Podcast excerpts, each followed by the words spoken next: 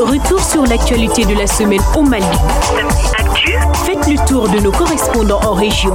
Également au menu, les derniers développements de l'actualité nationale, des reportages ainsi que des analyses. Samedi Actu. À la découverte d'un invité qui commente les informations.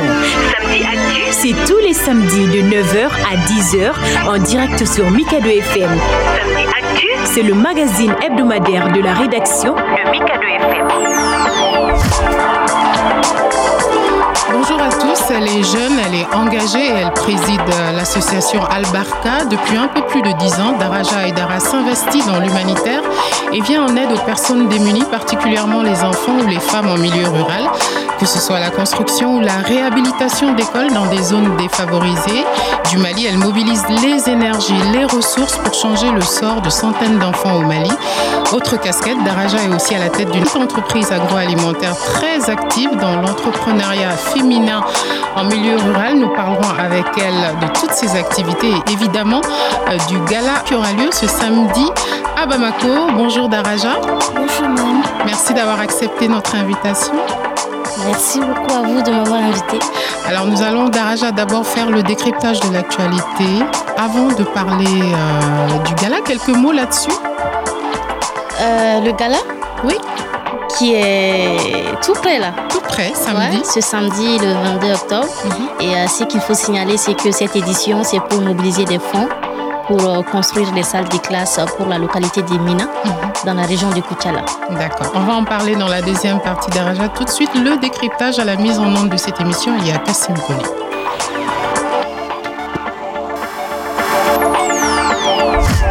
Alors tout de suite, nous faisons le décryptage de l'actualité euh, nationale et internationale de la semaine d'Araja avec cette réunion du Conseil de sécurité euh, des Nations Unies où la situation au Mali a été présentée par le chef de la MINUSMA et représentant euh, spécial du secrétaire général des Nations Unies. À la tribune du Conseil de sécurité, Gassim Ouane a fait le point des activités réalisées par la MINUSMA. Je vous propose de l'écouter. Depuis le mois d'août, le processus de paix a connu une évolution encourageante. Au début du mois d'août, la réunion de niveau décisionnel, longtemps attendue, s'est tenue et a abouti à l'approbation de la proposition du gouvernement d'intégrer 26 000 combattants dans les forces de défense et de sécurité maliennes et dans d'autres structures de l'État malien.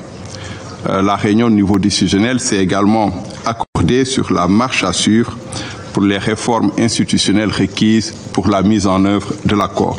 L'amunissement est activement impliqué euh, aux côtés des autres membres de la médiation internationale, dont le chef de file est l'Algérie.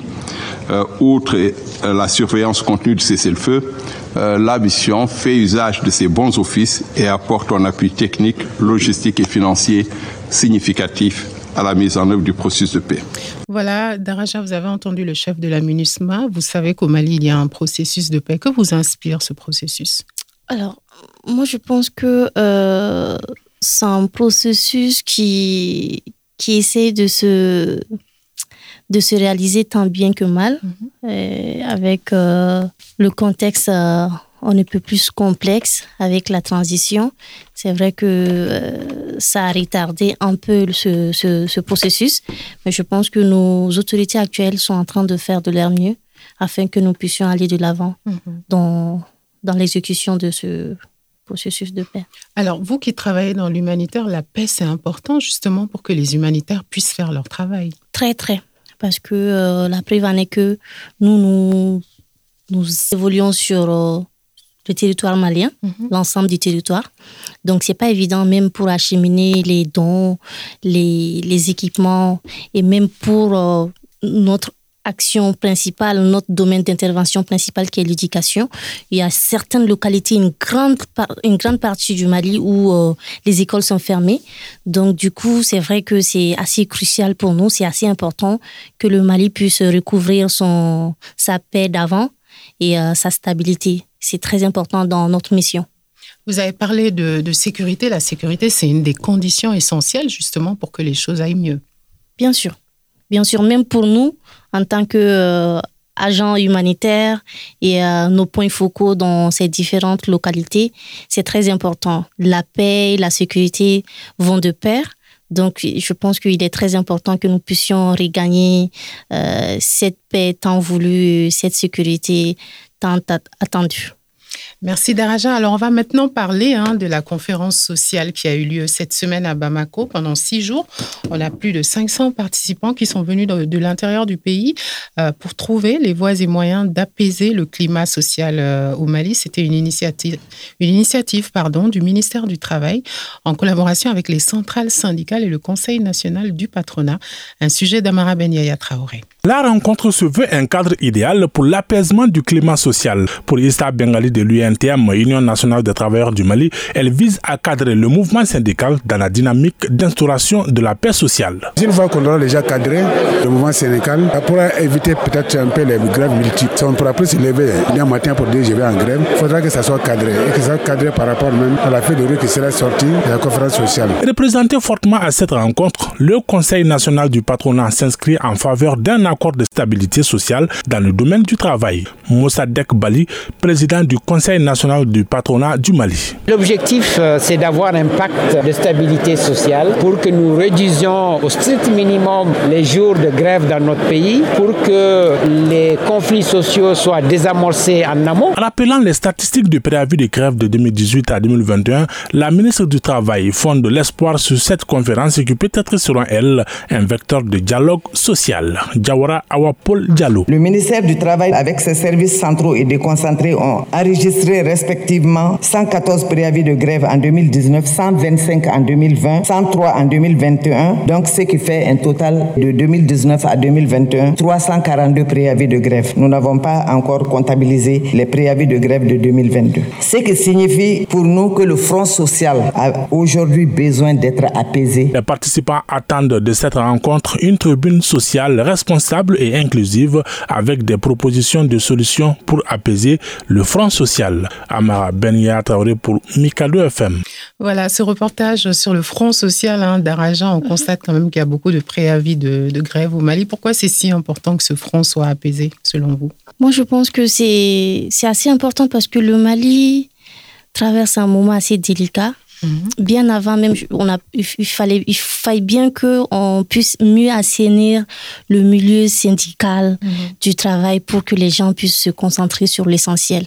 Et euh, je pense que même avec l'avènement de Monsieur Moussadek à la tête de, du patronat, je pense qu'on espère bien qu'il aura un impact positif dans tout ce dans tout le travail déjà abattu par le ministère du Travail pour assainir le milieu du, du, des syndicalistes mhm. et aussi euh, voilà D'accord. Alors en tout cas, on espère que ce ne sera pas tombé dans l'oreille euh, d'un sourd et que M. Bali nous entendra.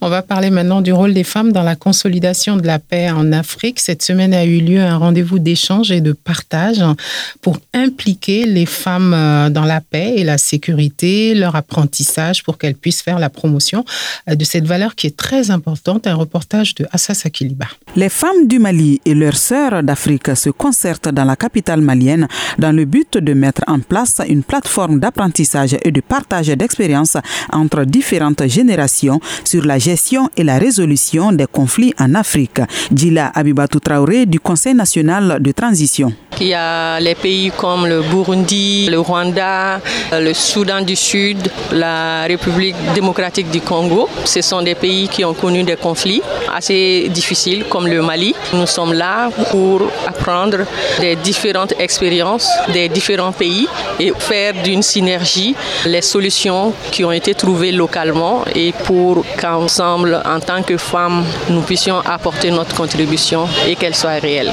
Janet Wizeye est rwandaise. Elle travaille dans une ONG basée à Nairobi, au Kenya. Selon elle, les groupes armés continuent de s'aimer la terreur dans les Grands Lacs et dans la Corne de l'Afrique, ce qui constitue une menace pour la paix et la sécurité dans ces régions. Surtout dans les Grands Lacs et la Corne de l'Afrique, il y a beaucoup de violences contre les femmes puisqu'elles souffrent beaucoup euh, plus que même les autres.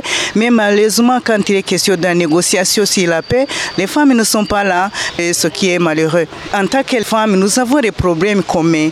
Mais nous voulons aussi savoir les femmes mariennes, comment elles s'engagent dans les affaires de la paix. Et nous allons partager avec elles comment nous nous faisons, même si les contextes sont différents. Le nombre élevé de conflits en Afrique et leur impact sur les femmes et les enfants sont à la base des plaidoyers pour assurer leur protection en temps de guerre, comme le stipule le Conseil de sécurité dans l'agenda L'Afrique, femmes, paix et sécurité. Assasaki Liba, Mikado FM. Voilà un commentaire sur ce reportage qui met en avant la nécessité de fédérer les, femmes hein, africaines, pas seulement maliennes, autour euh, euh, de la paix et de la sécurité d'Araja.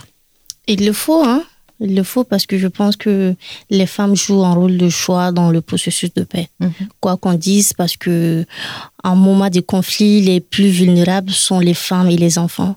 Et je pense qu'elles souffrent plus. Mhm. C'est vrai que toutes les couches sont touchées, mais les femmes sont les premières victimes les premières victimes plutôt. Et je pense qu'il est très important de créer une synergie euh, sous-régionale entre ces femmes qui sont dans des zones de conflit où voilà, il est important que voilà, elles puissent donner leurs mots dans, ce processus. Très bien, Daraj. On va maintenant parler euh, de ces femmes rurales. Le temps où elles étaient considérées comme de la main-d'œuvre est en train de disparaître. Plus de, la, plus de 70% hein, de la production alimentaire malienne dépend de ces femmes, selon des statistiques officielles. Elles sont seules, parfois regroupées en associations ou en coopératives. Elles louent, elles cultivent des périmètres et transforment surtout les produits locaux dans le but d'être euh, financièrement autonomes. Ça, Flatenen Traoré est veuve de militaires tombés à Kidal. Avec ses enfants, elle s'installe à Kolokani pour être plus proche de son exploitation de 5 hectares laissée par son défunt mari. Ce périmètre est le seul moyen de subsistance selon elle. Pendant l'hivernage, je fais du maïs, de l'arachide, du haricot. En saison sèche, je fais du maraîchage en plus de la transformation. J'emploie deux manœuvres en plus de l'aide ponctuelle des enfants. Il faut reconnaître que ce n'est pas facile de cultiver 5 hectares, surtout pour une femme et de surcroît veuve. Aujourd'hui, je ne manque pratiquement de rien, mais j'ai des défis quotidiens d'intrants de matériel agricole. Mon plus grand souhait, c'est d'avoir un forage. Justement, Sirebara Fatoumata Diallo, présidente de l'Association des femmes rurales du Mali, est une référence ayant la même passion pour les sous-secteurs agricoles.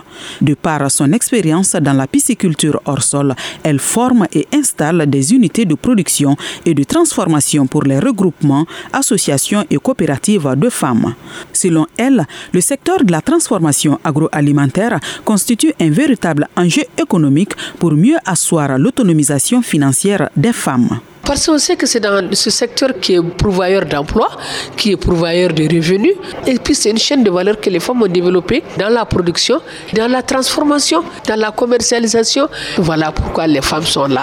Assasa Kiliba, Mikado FM de la tête, c'est un sujet qui vous touche particulièrement puisque vous avez vous-même une entreprise agricole qui s'appelle Zulfagri et vous travaillez avec ces femmes rurales.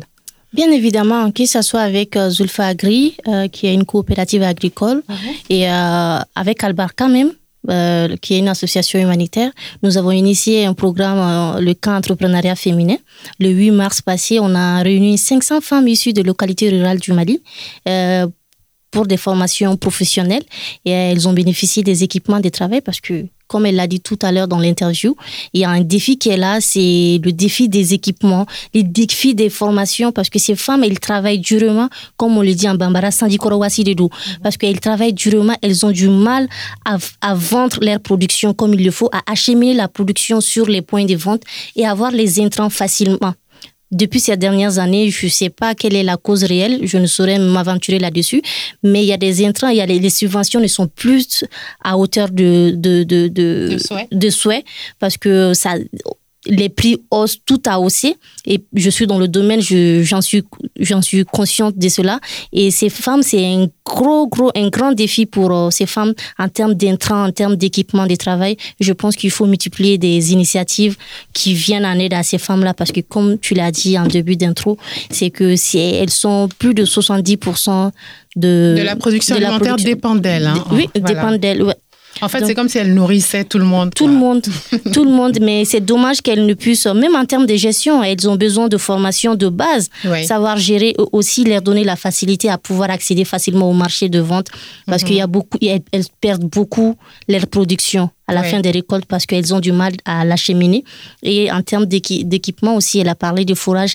Les femmes ont besoin de plus d'équipements modernes surtout. Mhm. Et c'est pourquoi pour euh, l'année 2023, avec le camp entrepreneuriat féminin, nous prévoyons de faire des excursions de ces femmes rurales, aller vers des des, des, pays qui sont plus développés en termes d'agriculture pour qu'elles puissent faire un, échange d'expérience avec ces femmes des différents pays qui sont en avance par rapport au Mali. Et c'est très important. D'accord. On en reparlera de toute façon. On va maintenant s'intéresser à la lutte contre la désinformation. Daraja, on est tous sur les réseaux sociaux et on reçoit une tonne d'informations euh, tous les jours. Il y a eu un forum cette semaine euh, sur la lutte contre la manipulation de l'information au Mali et Dieu sait que cette information est, est manipulée c'était une rencontre organisée par la plateforme Bembéré et l'ambassade du Danemark au Mali, Face au flux d'informations qui inondent la toile grâce notamment aux nouveaux outils des technologies, même les médias classiques tombent parfois dans le piège de la désinformation. Une réalité qui inquiète de plus en plus les blogueurs du Mali et ce forum doit proposer des pistes de solutions pour minimiser les dégâts du phénomène. Abdoulaye Guindo est le président de la communauté des blogueurs du Mali. La radio qui reste aujourd'hui le médium le plus écouté au Mali, et le phénomène des, des vidéomans aujourd'hui qui font des millions de vues, ils sont des acteurs de la désinformation, ce qui rend encore plus inquiétant notre travail. Les participants vont faire des recommandations qui seront adressées à tous les acteurs de la lutte, notamment le gouvernement, les partenaires techniques du Mali, les journalistes, les, spécialistes de l'information, la maison de la presse, la HAC. Voilà pourquoi tous ces acteurs sont invités. Et si chacun s'y met, on, pense qu'on pourra réduire les effets de la désinformation au Mali. L'ambassadeur du Royaume du Danemark le dit si bien. Lutter contre la désinformation, c'est lutter pour la valorisation de l'information objective. Pour Rolf Olemboye, aucun pays ne peut se construire sur la désinformation. Si on est pris par la désinformation, on ne peut pas partir pays, on va déconstruire le pays. Ça veut dire que ça donne la possibilité euh, des gérants de se cacher derrière les fausses nouvelles, derrière les, intox, la désinformation, et de cacher ce qu'il faut discuter dans une société. C'est pour cela que la lutte contre la désinformation, c'est ça, ça c'est la lutte pour valoriser l'information objective et sérieuse. Et pour chaque société, ça c'est assez important pour la prospérité du pays. La désinformation, la propagande, la calomnie et toutes choses semblables tout le monde y trouve son compte, de l'État au particulier. La lutte contre la propagation des fausses informations devient alors un devoir qui s'impose à tous. Barke Sissi pour Mikado FM. Voilà ce reportage sur euh, euh, ce forum qui se tient euh, cette semaine d'Araja la désinformation. Comment est-ce que vous arrivez, vous, personnellement, en tant qu'usager des réseaux sociaux, à vous, à vous prémunir contre? Moi, je pense que pour un premier temps, il faut des sources fiables. Mhm. Voilà, faut pas prendre les premières informations qui tombent à chaud, les prendre à la, euh, au premier degré. Parce que euh, avec l'avènement des réseaux sociaux, le traitement de l'information est plus qu'un défi maintenant, surtout dans un contexte euh, d'instabilité. Mhm. C'est très important de se fier aux sources des informations. Et aussi, il est important d'assainir ce, ce, milieu qui est le milieu des réseaux sociaux. Un cyberactiviste, euh, je ne sais pas, un blogueur qui a quelques forfaits mhm. et euh, un petit téléphone peut s'asseoir et communiquer, dire des calomnies, mhm. dire des, de la, faire de la propagande et ça peut nuire beaucoup. Mhm. Et je pense que dans le contexte actuel du Mali, on n'a pas du tout besoin de ça je pense qu'il est important, même judiciairement, de, voilà, de prendre acte et, afin d'assainir ce milieu. D'accord. Alors, Daraja, tout de suite, on va se rendre à Tombouctou pour le tour des correspondants. Tour des correspondants à Tombouctou. Et nous sommes en ligne avec euh, Karim Traoré depuis la cité des 333.5. Karim, bonjour. Bonjour, maman. Alors, je suis sur ce plateau avec euh, Daraja Aydara, qui est la présidente de l'association Albarka. Karim, cette semaine, vous avez parlé de l'intégration scolaire de ces enfants rapatriés. Parlez-nous de ce sujet. Alors, même c'est euh, un défi hein, quand des rapatriés reviennent chez eux. Euh, de pouvoir déjà s'installer, mais surtout de voir les enfants s'intégrer et au plan scolaire surtout. Et donc, nous nous sommes intéressés à ce sujet. Nous sommes allés notamment la périphérie de Tombouctou, à Bariz, où vivent euh, de nombreuses familles euh, rapatriées. Et nous avons donc pu constater que l'intégration de ces enfants issus donc de familles rapatriées se passait plutôt bien, contrairement à certaines zones, notamment dans le cercle de Gundam, où c'était une intégration quelque peu difficile.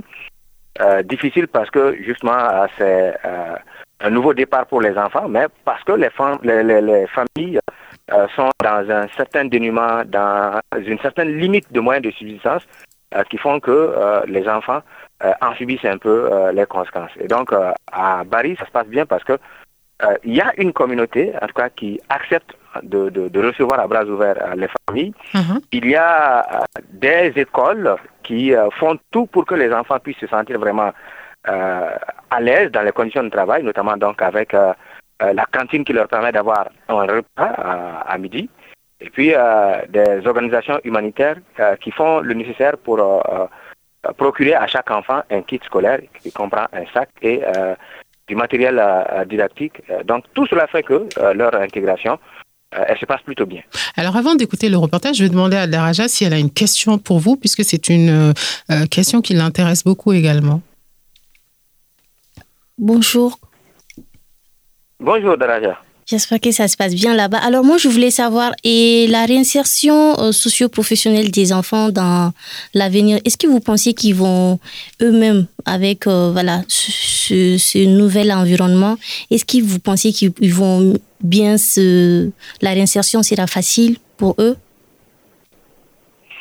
Euh, oui, je crois que le dispositif mis en place au niveau des communautés est tel que, oui, toutes les conditions sont là pour que leur réinsertion, la réinsertion tant des familles d'abord qui ont choisi de revenir s'installer là où elles étaient auparavant, d'où elles ont dû fuir, aller donc se réfugier dans un pays voisin. Donc toutes les conditions sont mises en place par la communauté. Parce qu'avant tout, ce sont des parents, ce sont des frères, des sœurs de, voilà, ceux qui sont restés sur place ou en tout cas qui sont revenus quelques années plus enfin, auparavant. Et euh, il y a également euh, l'accompagnement donc euh, des autorités, les autorités gouvernementales, donc qui est là, mais il y a aussi l'appui, disons, des organisations humanitaires que je mentionnais tantôt. Et tout cela donc mis bout à bout, je crois, n'est pas forcément suffisant, hein, mais c'est déjà un gros pas euh, et ça crée un ensemble de circonstances favorables à leur intégration. Intégration tant euh, pour les enfants donc qui sont à l'école, intégration pour, euh, par exemple, les femmes, hein, parce qu'il y a des activités génératrices de revenus qui sont créées à leur profit par ces organisations humanitaires, mais il y a également de temps à autre des appuis ponctuels qui viennent des services étatiques, notamment des services régionaux du développement social et de l'économie solidaire. Donc tout cela fait que euh, oui, il y a de l'espoir et leur intégration. Euh, jusqu'à preuve de contraire, oui. Euh, Alors, Karim. Oui, moi j'ai une question. Est-ce que aujourd'hui, du fait qu'ils reviennent, les infrastructures sont là? Est-ce qu'il y a assez de salles de classe? On sait que dans la région de Tombouctou, il y a beaucoup d'écoles qui sont fermées. Est-ce que les infrastructures sont disponibles pour tous ceux qui retournent? Il faut reconnaître que les écoles qui accueillent notamment les enfants qui reviennent des camps de réfugiés connaissent euh, malheureusement euh, des pléthores. Quand vous voyez les salles, mhm. euh, il y a des fois où vous vous retrouvez avec une vingtaine d'enfants assis à même le sol, juste à quelques centimètres seulement du tableau. Et bon, c'est pratiquement, comme vous l'avez dit, une des conséquences également de l'insécurité qui fait que mhm. les écoles, notamment dans certaines zones, sont fermées. Et donc, les parents qui veulent donner la chance à leurs enfants d'étudier se rabattent sur les centres urbains où les écoles sont ouvertes. Et donc, c'est une pléthore qui n'est pas spécifique seulement aux écoles qui accueillent des enfants de familles rapatriées, mais de façon globale euh, aux écoles euh, qui sont encore ouvertes, notamment dans les centres urbains. Alors, Karim, quels sont les autres sujets qui ont marqué l'actualité de la semaine à Tombouctou? Euh, Autres sujets qui ont marqué l'actualité de la semaine à Tombouctou, c'est d'abord la célébration de la journée de la femme rurale. elle a été célébrée donc à Koriomé, à la périphérie de Tombouctou. Koriomé, c'est, euh, si vous voulez, une zone risicole. C'est là où se trouve euh, le plus vieux euh, des périmètres rizicoles de Tombouctou. Et c'est mhm. là également d'où provient l'essentiel du riz qui est consommé à Tombouctou. Et il faut dire que ce périmètre-là, c'est le lieu où les femmes font un excellent travail, mais un travail qui se heurte souvent, disons, à des défis. Et ces défis ont pour nom souvent justement insuffisance de la terre, parce que les femmes sont nombreuses aujourd'hui à vouloir s'investir dans la production rizicole. Elles n'ont pas toujours accès à la terre. Et quand elles ont accès à la terre, elles ont souvent un problème avec les intrants. Nous avons pu bavarder avec certaines qui nous ont dit mhm. qu'elles ont dû souvent renoncer à certains périmètres parce qu'elles n'avaient pas les moyens pour payer ce qu'on appelle la redevance eau où elles n'avaient pas les moyens pour payer les intrants. Et on sait que ces intrants sont soumis aujourd'hui à une inflation euh, galopante. Donc, Ce dont Daraja nous a parlé tout à l'heure, oui. Mhm. C'est ça. Donc tout cela fait que jusqu'encore aujourd'hui, euh, elles ne produisent pas à hauteur de souhait, mais elles sont quand même dans la production et euh, cela est vraiment à souligner. Oui, Daraja, une réaction?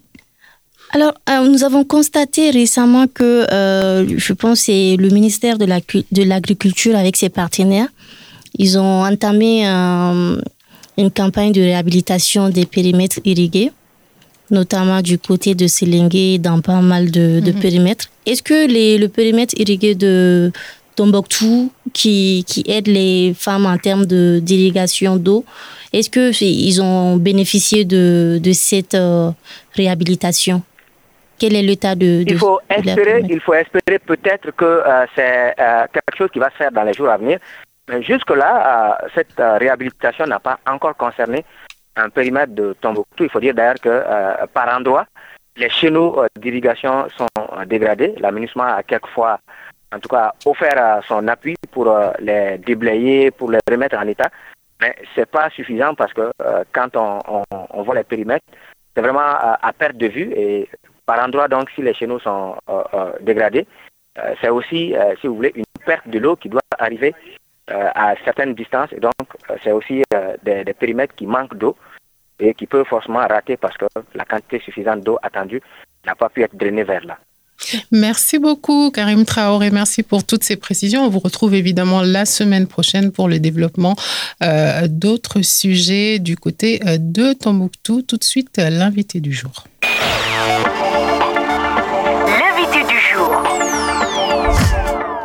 Daraja Aydara, je rappelle que vous êtes la présidente euh, de l'association Al-Barka, née il y a un peu plus de dix ans et qui œuvre euh, euh, dans l'humanitaire. Racontez-nous un peu la naissance d'Al-Barka.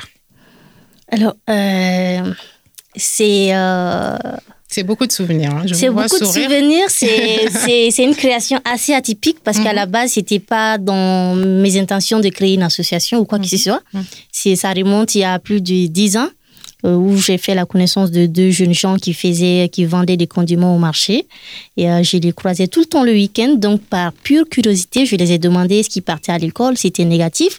Et après, de fil en aiguille, ils m'ont, ils m'ont montré leur maman qui me disait que c'était par faute de moyens. Et d'une, d'une initiative personnelle, je commençais l'université, j'ai juste euh, fait l'économie de mon argent de poche pour les scolariser. Et de fil en aiguille, là, on se retrouve à plus de 10 000 enfants pris en charge sur le territoire malien grâce à mhm. Albarca. C'est mhm. grâce à ces deux enfants qu'est est née l'initiative de créer une association humanitaire pour formaliser, pour pouvoir faire une synergie d'action, une synergie de, de contribution des mécènes, des partenaires autour de la cause de mhm.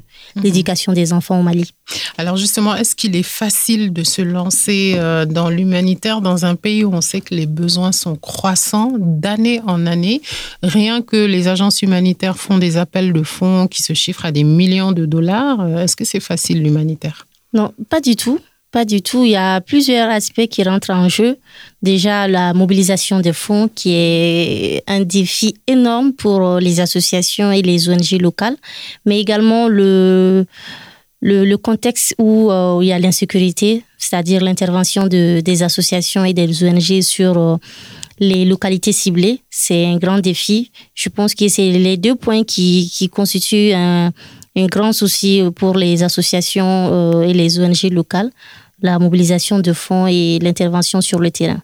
D'accord. Alors pour Alberca, comment est-ce que vous faites pour faire vivre justement euh, euh, l'association? Comment trouver des partenaires, des gens pour soutenir justement vos initiatives? Alors je pense que pour un premier temps, c'est la crédibilité, mhm.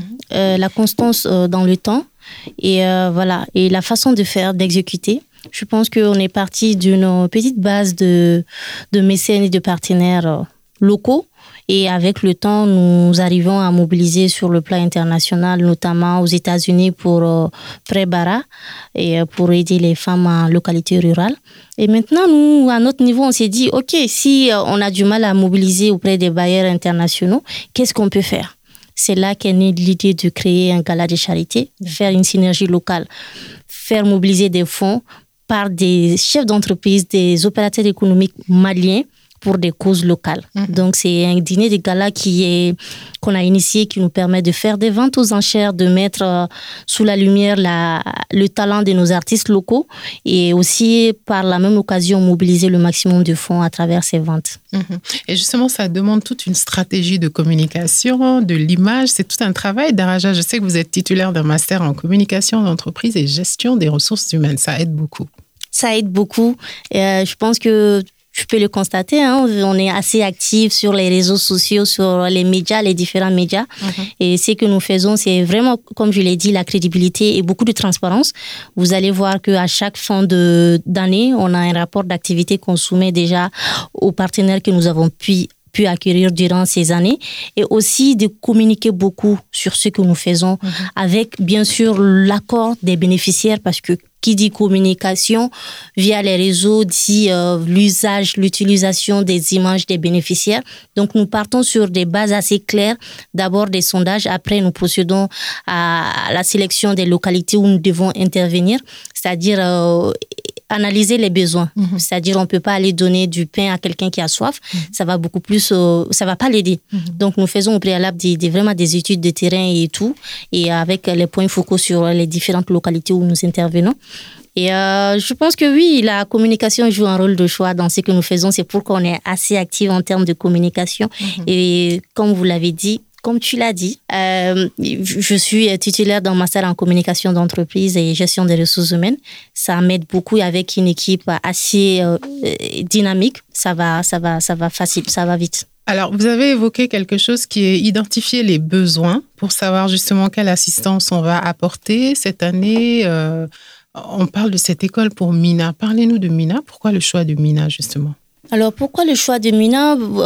Tu n'es pas sans le savoir que euh, à travers les réseaux, à travers le sondage, on a des centaines de localités qui nous sollicitent. C'est vrai que l'État fait beaucoup en début de, de, de, cette transition. Il y a le président de la transition et le ministère de l'Éducation qui ont euh, mobilisé des fonds à hauteur de milliards mhm. pour rénover, pour réhabiliter les écoles publiques à travers tout le Mali, qui est toujours en cours d'ailleurs. Mhm. Donc, il y a beaucoup à faire.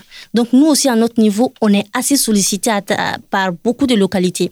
Donc, quand nous recevons, nous prenons l'urgence. C'est vrai qu'il y a beaucoup d'urgence, comme tu l'as dit. C'est difficile, de ne pas répondre à l'urgence de certaines localités. Ça doit être dur. Hein. Ça doit être très dur de se voir face à l'incapacité de, répondre à toutes ces doléances. Mhm. Mais on essaie de se dire que on va petit à petit sans nous casser forcément la tête parce que on a des partenaires qui sont là on exécute selon les dons que nous recevons, selon la contribution de nos, de nos partenaires. Donc, on ne peut pas aller au-delà. Donc, le choix de Mina, c'est que c'est une localité dans la commune d'Impesoba, mhm. euh, dans la région de Kuchala, où les enfants apprennent dans, dans une seule classe, mhm. en banco et en paille. Et c'est pas évident. Même la rentrée scolaire en plein euh, hivernage, ils avaient du mal à reprendre comme toutes les autres écoles. Donc ça met, ça met en retard. Et le reste des, des enfants de, de, la dite localité marchent des kilomètres pour se rendre dans le village voisin pour apprendre. Donc on s'est dit que Mina a besoin des salles de classe. Mhm. On finit avec Mina et on va enchaîner pour euh, d'autres localités. Maintenant, si la mobilisation nous permet de d'étendre sur d'autres localités, pourquoi mhm. pas? Mhm. Et on vous a vu d'Araja en tenue de chantier. Vous allez sur le terrain. Vous vous contentez pas de récolter l'argent, vous allez vraiment sur le terrain pour constater l'avancée des travaux. C'est là, Mina va avoir une école.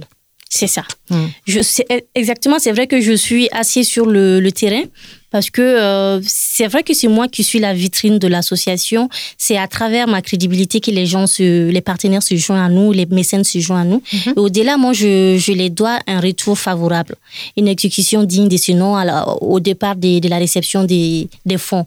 Donc cette année spécialement, nous avons eu un accord d'accompagnement auprès de l'ambassade de la République de la République populaire de, Chine au Mali et en plus des anciens bailleurs et partenaires que nous avons. Donc je me dis, il est nécessaire que je me joigne. C'est vrai que c'est toute une équipe de construction professionnelle mhm. qu'on déploie dans ces localités, mais nous, on joue un rôle de supervision pour rendre compte aux mhm. partenaires sur l'état d'avancement, sur la qualité, se rassurer sur la qualité des travaux sur place. Mhm.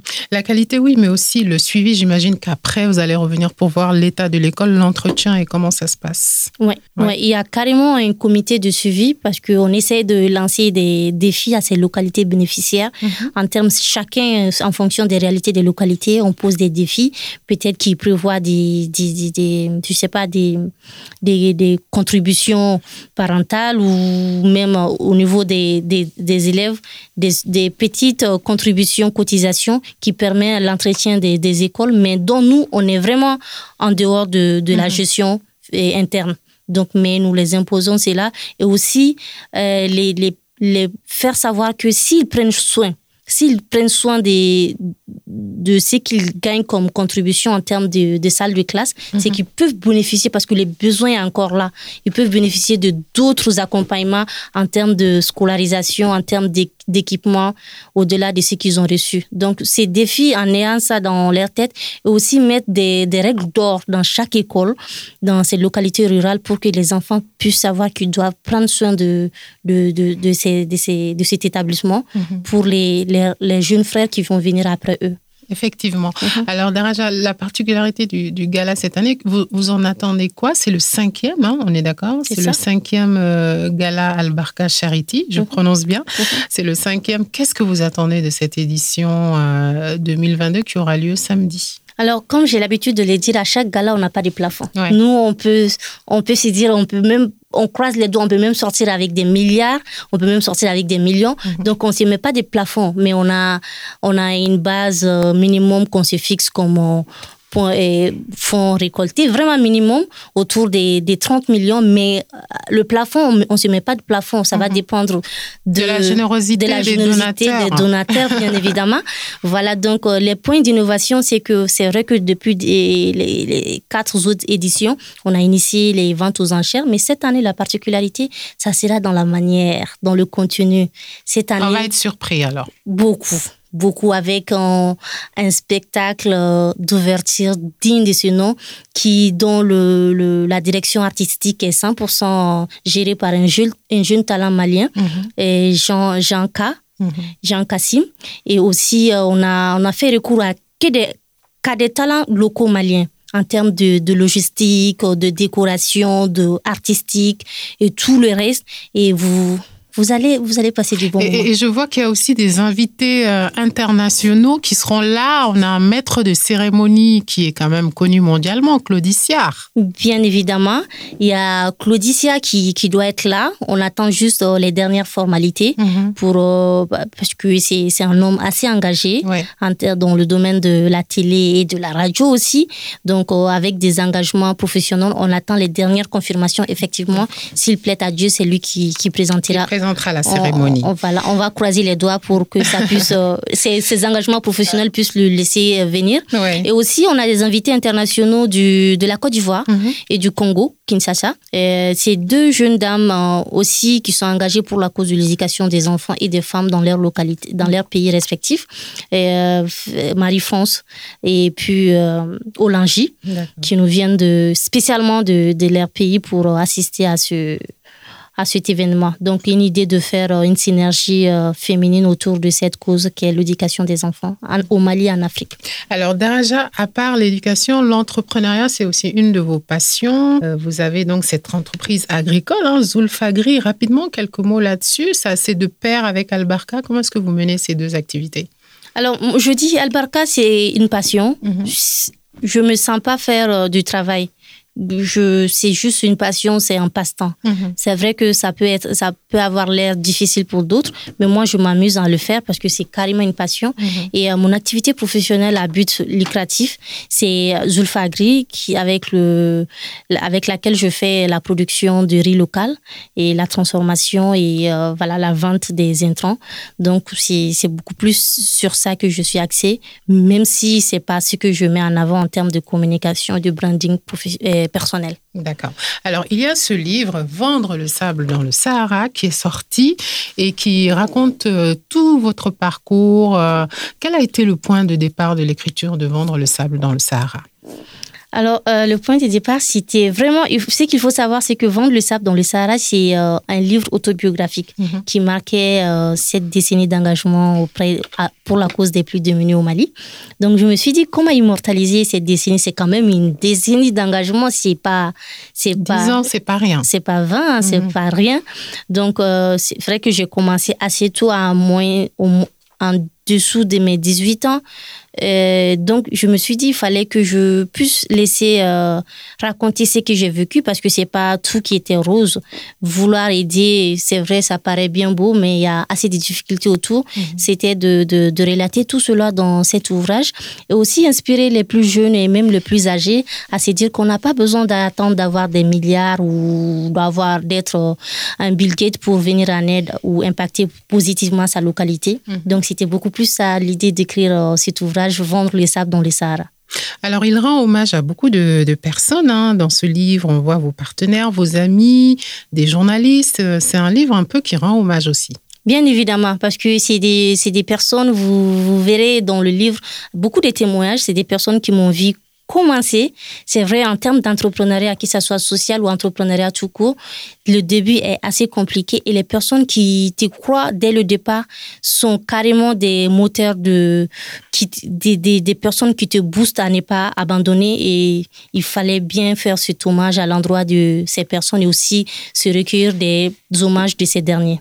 Absolument, et on a d'ailleurs un hommage à Togola Awasemega, une journaliste qui nous a quittés euh, l'année dernière. Alors, Daraja Aïdara, vous voyagez beaucoup.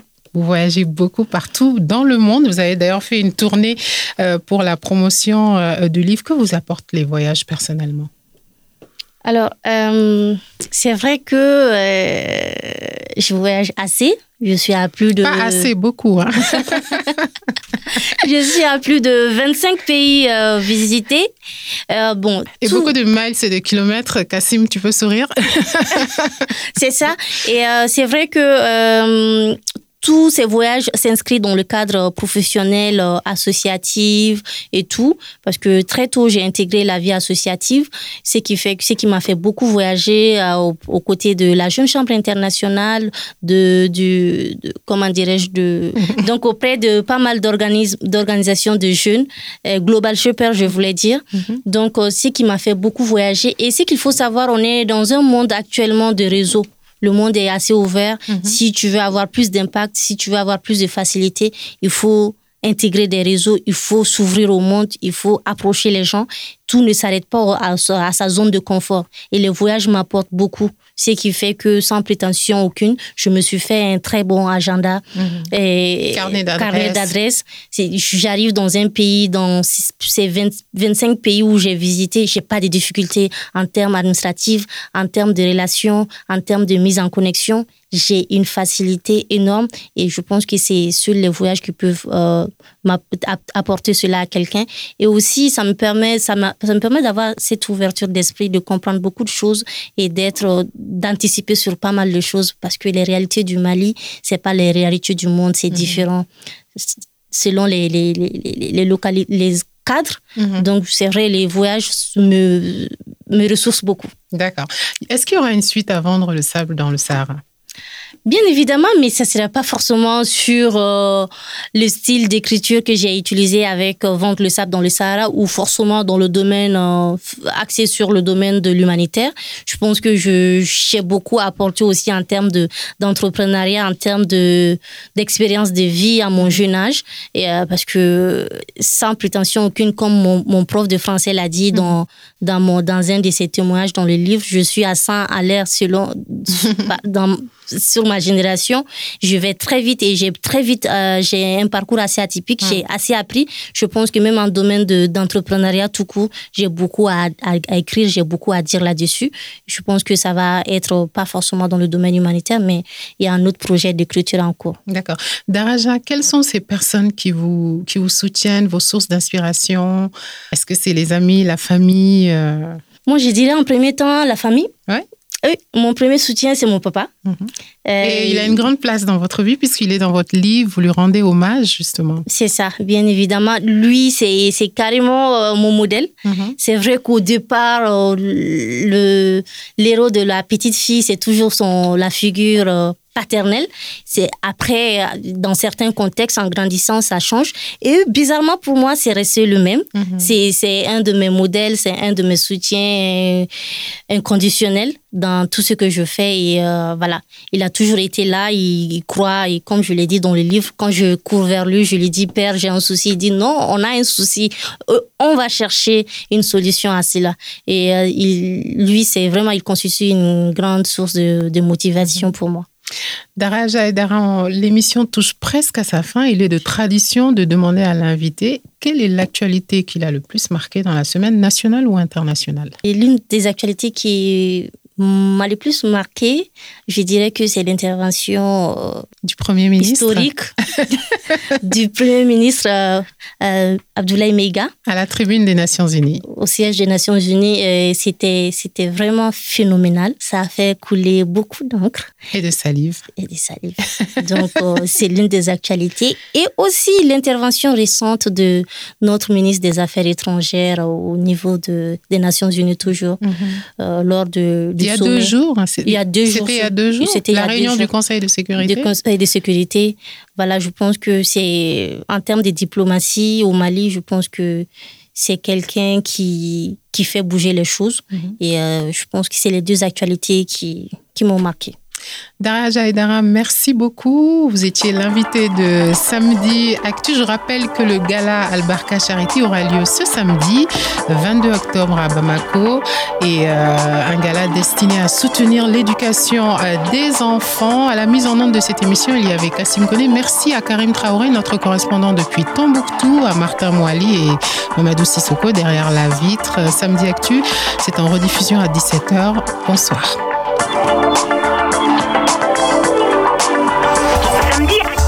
Retour sur l'actualité de la semaine au Mali.